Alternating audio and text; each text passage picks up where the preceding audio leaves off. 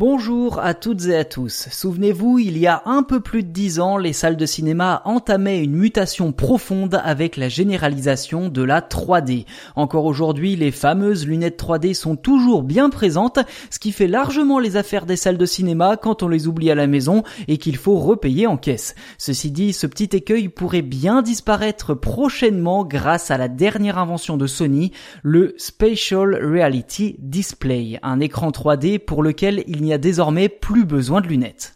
Pour l'instant, il n'y a qu'un seul modèle plutôt petit, 15,6 pouces de cet écran. C'est la taille standard d'ailleurs d'un écran d'ordinateur portable, mais malgré tout, c'est largement suffisant pour pouvoir visualiser des objets comme s'ils étaient juste devant nous dans le monde réel.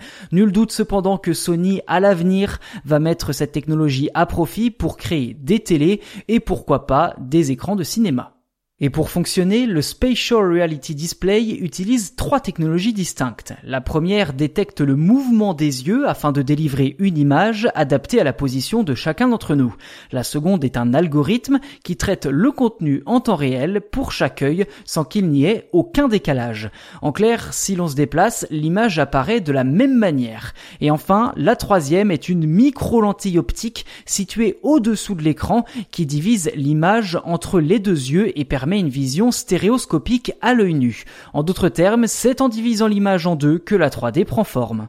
La mise au point de cette technologie n'a rien d'anecdotique puisqu'elle sera sans doute très utile pour de nombreux secteurs comme l'architecture, la réalité virtuelle, la réalité augmentée ou encore les arts numériques comme le cinéma bien entendu.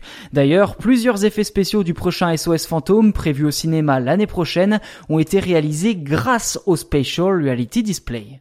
Sony a également mis à disposition un kit de développement de logiciels pour que les développeurs puissent créer du contenu qui sera compatible avec Unreal Engines et Unity, deux systèmes utilisés dans le secteur du jeu vidéo.